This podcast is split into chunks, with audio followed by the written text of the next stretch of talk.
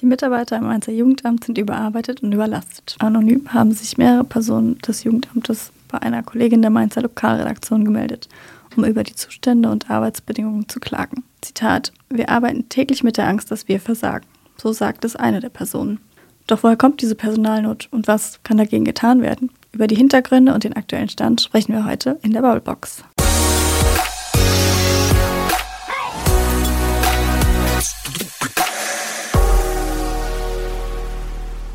Hallo und willkommen zu einer neuen Folge der Bubblebox. Ich bin Toni, Volontärin und mit mir im Studio steht heute meine Kollegin Karina Schmidt, Reporterin in der Mainzer Lokalredaktion. Karina, du hast ja im Sommer 2022 die Personalnot und Überforderung im Allgemeinen Sozialen Dienst ASD im Mainzer Jugendamt aufgedeckt. Wie bist du denn an das Thema gekommen? Ich würde zunächst mal erklären, was der ASD ist, also Allgemeiner Sozialer Dienst. Äh, das ist eine Abteilung innerhalb des Jugendamtes und ähm, im Prinzip, wenn es heißt, das Jugendamt ist in eine Familie involviert, dann ist eigentlich die Rede meistens vom ASD.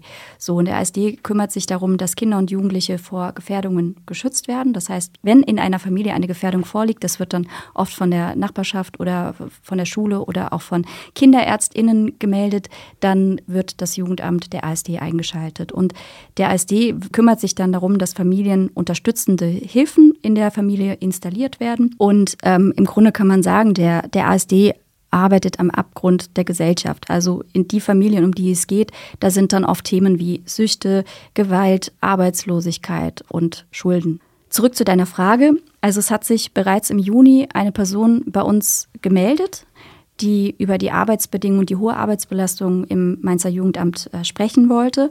Und es hat mehrere Wochen, ich glaube drei, drei Wochen gedauert, bis wir einen Telefontermin gefunden haben. Und das spricht eigentlich schon für sich, weil eben die Person so stark von der Arbeit belastet war, dass wir einfach äh, Schwierigkeiten, einen Termin zu finden.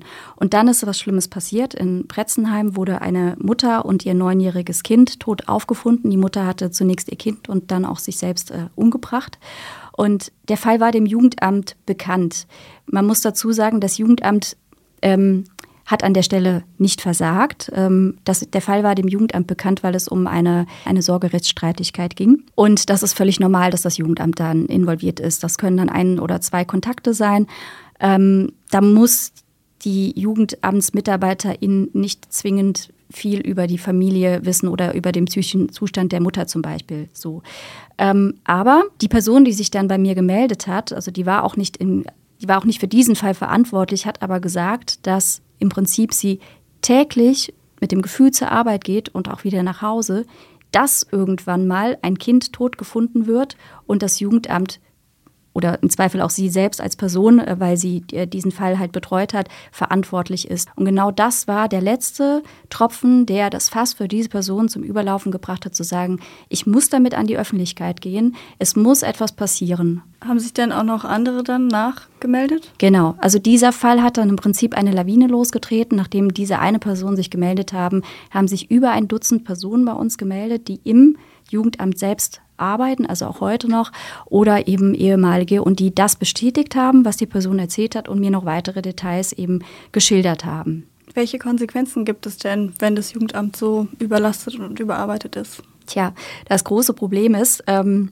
dass man seine Arbeit gar nicht richtig machen kann, also dass man seine Arbeit sehr oberflächlich machen muss. Äh, die Empfehlung von dem Institut für Sozialpädagogische Forschung zum Beispiel ist, dass äh, pro Sachbearbeitung maximal 35 Fälle bearbeitet werden sollten. Die Realität ist aber eine ganz andere. Also was mir erzählt wurde, ist, dass es meistens 70 bis 80 Fälle sind. So, und was machst du dann? Musst du täglich abwägen, welchen Fall lasse ich liegen? Den mit dem Kind, das missbraucht wird, oder dem mit dem Kind, das geschlagen wird, oder dem, bei dem die Mutter oder der Vater drogensüchtig sind. So. Und ähm, das ist ein Dilemma, was ich überhaupt nicht lösen kann. Und natürlich hast du täglich einfach Angst, dass du den falschen Fall liegen gelassen hast. Und dass dann eben etwas passiert. Krass, dieses tägliche Gefühl zu haben, dass man ständig überlastet und überarbeitet ist. Also das stelle ich mir ganz schön schwierig vor. Das bringt mich jetzt auch zu meiner nächsten Frage. Warum ist das Jugendamt so unterbesetzt? Ja, da gibt es eine Sache, da kann das, äh, kann die Stadtverwaltung nichts für natürlich. Das ist der allgemeine Fachkräftemangel. Also im, im, in der sozialen Arbeit ähm, gibt es halt einfach wahnsinnig viele offene Stellen und die SozialarbeiterInnen können sich natürlich aussuchen, wo sie arbeiten. Und was die Stadtverwaltung aber durchaus beeinflussen kann, ist das Arbeitsklima und das ist nicht gut. So wurde mir das von, von allen Seiten aus berichtet. Ähm, und das muss dringend angegangen werden. Also es fehlt, so wurde mir immer wieder mitgeteilt, die Wertschätzung einfach auch für, für die getane, die geleistete Arbeit. Und auch jenseits von Corona, so wurde mir immer wieder gesagt, hat sich das Führungspersonal einfach sehr, sehr selten blicken lassen. Und das macht dann einfach auch, also dann hat man das Gefühl, man ist irgendwie in einem Durchlauferhitzer. Also das wurde mir auch immer wieder erzählt. Es arbeiten wahnsinnig viele junge Leute im Jugendamt, also die sozusagen das Jugendamt als Berufseinstieg wählen, was eigentlich total schwierig ist, weil man Monate braucht, um diese Arbeit überhaupt richtig ähm, ausüben zu können. Also man braucht ganz viel Erfahrung eigentlich, die sie natürlich dann nicht mitbringen können, wenn man direkt von der Uni kommt. Die Stadt hat ja kurz nach deinen ersten Artikeln mit einem Maßnahmenkatalog reagiert. Was ist denn deine Einschätzung? Hat sich sozusagen seit dem Sommer auch jetzt schon was verbessert? Hat dir was geholfen? Ja, es hat sich was verbessert, aber es ist noch nicht genug. Also ich sage zunächst mal, was sich verbessert hat. Ähm, es gibt mehr Personal. Ähm, Stellen, die vorher befristet waren, sind entfristet worden. Das Einstellungsverfahren ist beschleunigt worden und äh, jetzt haben alle ASD-MitarbeiterInnen ein Diensthandy. Das war sehr, sehr wichtig, eine wichtige Forderung. Ähm, Warum es trotzdem noch nicht genug ist, das Arbeitsklima ist einfach immer noch nicht besser. Und man muss eben auch dazu sagen, dass bis jetzt, also sagen wir mal, wenn wirklich mal alle Stellen voll besetzt sind, und das ist immer noch nicht der Fall. Es fehlen noch mindestens vier Stellen, die nicht besetzt werden, die noch nicht besetzt sind und gleichzeitig ähm, die zwölfeinhalb Stellen, die im aktuellen Stellenplan genehmigt wurden, die müssen noch von der ADD, also von der Aufsichts- und Dienstleistungsdirektion, dann final genehmigt werden und dann können die erst ausgeschrieben werden. Das wird dann auch noch Monate dauern, bis diese, ähm, bis diese Personen arbeiten und bis die auch entsprechend eingearbeitet sind, dass sie, dass sie einfach selbstständig arbeiten können. Das heißt, solange ist immer noch äh, keine richtige Entlastung spürbar und wenn das Arbeitsklima sich nicht verbessert, dann ist es eben auch schwierig, die Leute zu halten. Das heißt, man hat dann faktisch zwar mehr Stellen geschaffen, aber wenn alle paar Monate oder alle paar Wochen immer wieder jemand kündigt und jemand Neues eingearbeitet werden muss, dann kommst du aus dieser Dauerschleife einfach nicht raus. Mhm. Was findest du denn, was müsste sich noch konkret verändern für die Mitarbeitenden? Also im Grunde das, was die MitarbeiterInnen auch selber fordern. Also es müsste weniger Fluktuation geben und das wird möglich sein, beispielsweise darüber, dass das Arbeitsklima besser ist, dass die Wertschätzung eine andere ist und ähm, dass einfach auch mehr Geld bezahlt wird. Das ist auch eine Forderung, die sie stellen. Die Stadt argumentiert immer damit, dass sie ja nach Tarifvertrag bezahlen muss, aber auch innerhalb des Tarifvertrages gibt es natürlich einen Spielraum. Also man könnte auch die, das ASD-Personal höher eingruppieren innerhalb des, des Tarifvertrags. Und es muss auch von der Stadtverwaltung begriffen werden, dass es eben kein Selbstläufer ist. Also dass, äh, dass das Jugendamt, ähm, also dass eben das Personal sich äh, aussuchen kann, wo es, wo es arbeiten möchte. Und ähm, die Stadt argumentiert dann auch immer wieder und sagt, wenn wir jetzt mehr bezahlen, dann ähm, nehmen wir den anderen Kommunen sozusagen das Personal weg. Ja, so ist das im Wettbewerb. Also das kann durchaus sein, dass dann Leute von anderen Jugendämtern nach Mainz wechseln wollen, weil sie da mehr Geld bekommen. Aber so, so ist es eben. Also anders kriegt man es nicht gelöst. Und an, als die Stadt sich dazu entschieden hat, die Gewerbesteuer zu senken, da war ja dann auch nicht die Überlegung da zu sagen, oh, ähm, das arme rheinhessische Umland oder das arme Rhein-Main-Gebiet. Also man muss einfach schauen, dass der Arbeitsplatz in Mainz attraktiver wird. Und ohne das, den ASD geht es im Grunde nicht ich hatte schon gesagt, dass die am Abgrund der Gesellschaft arbeiten und im, im Kern auch unsere Gesellschaft einfach mit zusammenhalten, also damit einfach auch ähm, das Zusammenleben funktioniert. An dieser Recherche sieht man jetzt ja auch, wie wichtig es ist, dass sich Menschen bei uns melden, weil nur dann können wir ja diese Missstände aufdecken. Ja, ganz genau. Also zum einen haben wir natürlich ähm, etwas aufgeklärt, etwas aufgedeckt. Zum anderen konnten wir als Zeitung einfach auch durch die Berichterstattung etwas bewegen. Also die Verwaltung hat ja reagiert.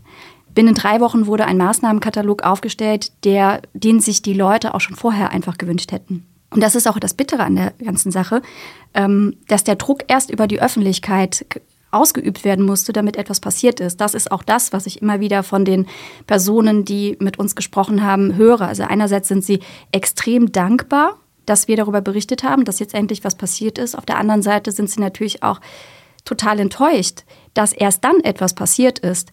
Und ähm, ich kann diese Enttäuschung sehr gut verstehen. Für mich war ein ganz erhellender Moment, als ich im Jugendhilfeausschuss Ende September war, da war auch Jugendamtsleiterin Juliane Opalka und ähm, sie hat sich auch enttäuscht gezeigt. Also sie hätte sich gewünscht, dass das Personal direkt auf sie zugekommen wäre, statt eben über die Zeitung zu gehen und das Gespräch zu suchen und sagte dann auch, dass es amtsintern einen riesengroßen Vertrauensbruch gebe. Als ich diesen Satz gehört habe, ist mir ehrlich gesagt der Kragen geplatzt, ja, aus zweierlei Gründen, weil zum einen ist es ja nicht so, dass ähm, eine Sacharbeitung ähm, einfach mal bei der Jugendamtsleitung an der Tür klopfen kann, sondern man muss dann erstmal über die Teamleitung gehen, dann muss man über die äh, Sachgebietsleitung gehen, dann kommt die Amtsleitung, so. Und das ist schon mal das eine. Die Hierarchie innerhalb des Jugendamtes blockiert ja dann auch das direkte Gespräch. Das ist nach wie vor leider so. Und ähm, Außerdem hat mich auch ähm, an dieser Aussage wirklich geärgert, dass sie nicht selbst reflektiert die Probleme angeht in dem Sinne, sondern sich äh, als äh, beleidigte Leberwurst präsentiert hat. Ähm, und wie ich erfahren habe, gab es auch intern sogar eine Art Verfolgung der VerräterInnen, also wer denn da sich hätte an die Zeitung gewandt haben können. So. Und ich möchte mal ganz deutlich betonen, ich habe einen riesen Respekt vor den Leuten, die sich an uns gewendet haben. Das war wirklich mutig, das war wirklich groß. Und in Richtung Verwaltung möchte ich einmal mal deutlich sagen, es haben sich bei uns Leute gemeldet, die in einem wirklich hohen Maße sich mit ihrer Arbeit identifizieren, die für diese Arbeit brennen, die das mit Herzblut machen. Und ähm, diejenigen, die ähm, noch beim ASD arbeiten, also es waren ja ehemalige und noch aktuelle, die sich gemeldet haben, die haben eben nicht das Handtuch geworfen, obwohl sie das könnten. Weil der Arbeitsmarkt sucht ähm, SozialarbeiterInnen an allen Ecken und Enden.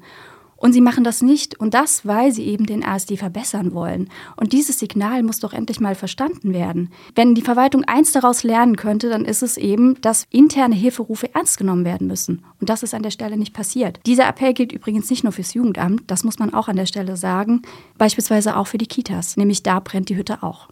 Halten wir also fest, Mainz braucht den ASD und seine MitarbeiterInnen. Um deren Belastung zu reduzieren, braucht es mehr Gehalt, ein besseres Arbeitsklima und mehr Personal. Denn nur so kommen die SozialarbeiterInnen am Ende nicht mehr in die Bredouille, dass sie sich für einen Fall entscheiden müssen, sondern im Idealfall bleibt dann kein Fall mehr auf der Strecke und sie müssen sich eben nicht mehr entscheiden. Dann hoffen wir, dass die jetzigen neuen Stellen in ein paar Monaten dann dazu beitragen. Du wirst vermutlich weiterhin darüber berichten und damit sage ich danke dir, Karina, für deine Zeit und die spannenden Einblicke. Danke auch an alle HörerInnen fürs Zuhören. Wenn euch die Folge gefallen hat, dann gebt uns doch gerne eine Bewertung und abonniert uns, damit ihr keine neue Folge mehr verpasst. In zwei Wochen hört ihr dann hier meine Kollegin Lena Kapp mit einer neuen Folge der Bubblebox. Wenn ihr Feedback, Anmerkungen oder Themenvorschläge habt, dann schreibt uns gerne unter audio.vrm.de. Und wenn ihr mehr über Karinas Recherchen zum Mainzer Jugendamt lesen wollt, dann schaut gerne mal auf unseren Nachrichtenportalen vorbei. Die wichtigsten Artikel findet ihr sonst auch in den Show Notes. Modern, schnell und übersichtlich. Wir haben für euch unser Newsportal neu gestaltet. Spannende Geschichten, Livestreams, Videos, Podcasts oder Umfragen. So erfahrt ihr immer aktuell, was in eurer Region los ist. Klickt euch rein unter allgemeine-zeitung.de.